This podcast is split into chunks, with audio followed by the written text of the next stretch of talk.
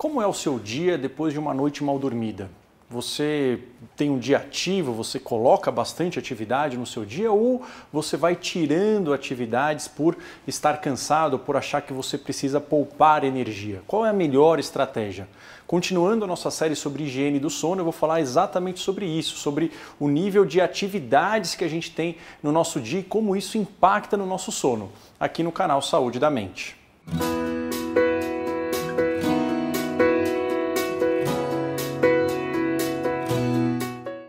Olá, sou Marco Antônio Abud, médico psiquiatra pela Universidade de São Paulo e fundador aqui do canal Saúde da Mente. Hoje eu vou falar sobre o nosso nível de atividade durante o dia e qual que é a influência que isso tem no nosso sono. Mas antes eu quero Lembrar você que não é inscrito, que não é inscrita aqui no canal, de se inscrever, ligar aqui o sininho de notificações e também lembrar que estão abertas as inscrições para o programa Sono Pleno, que é o programa de tratamento online de insônia baseado em terapia cognitivo-comportamental, que é o método padrão ouro, o método mais recomendado pelos maiores especialistas em sono no mundo inteiro para tratamento de insônia sem medicação. E ele pode ser tão ou mais eficiente que os remédios para dormir. O link para a inscrição nesse curso, nesse programa, está aqui na descrição do vídeo. Bom, então eu vou contar uma história minha, né? Na verdade, eu quando eu estava começando o consultório, eu dava muitos plantões é, à noite em algumas clínicas, né? E atendia no dia seguinte no meu consultório. É, os plantões nas clínicas eram, eram noites muito mal dormidas, né? Tinham intercorrências, eu dormia um pouquinho, acordava, ia lá, via uma intercorrência, voltava, dormia mais um pouco, tinha que acordar, me ligavam. Então era uma noite onde o sono era muito picado e o número de horas de sono era muito reduzido, né? E eu, claro, né, eu tinha no dia seguinte que sair e ir atender no meu consultório, aonde a minha agenda no início, né, eu tinha acabado de terminar a residência médica, não era uma agenda muito cheia, tinha algumas lacunas. O meu consultório aqui em São Paulo, ele é perto de um parque, do Parque do Ibirapuera, que é o maior parque né, aqui da cidade, um parque famoso. O meu consultório é do lado, ali é mais ou menos 100 metros de distância. E o que aconteceu? Eu atendi o paciente e aí, entre um paciente e outro, às vezes eu tinha uma, duas horas, né? É, eu poderia sair e andar nesse parque, né? Até eu gostava de fazer isso. Só que nesses dias pós-plantão, eu evitava fazer isso, por quê?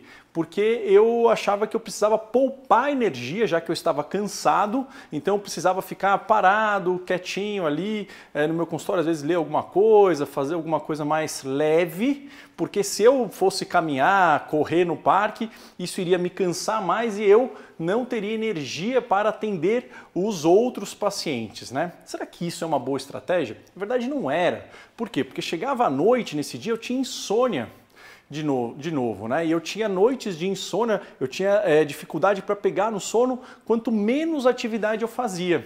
Então isso é uma coisa interessante. Muitas pessoas com insônia elas reduzem o nível de atividade no dia seguinte por, por, por estarem cansadas demais ou por achar que elas precisam poupar energia uma vez que elas não tiveram uma boa noite de sono e isso prejudica o sono.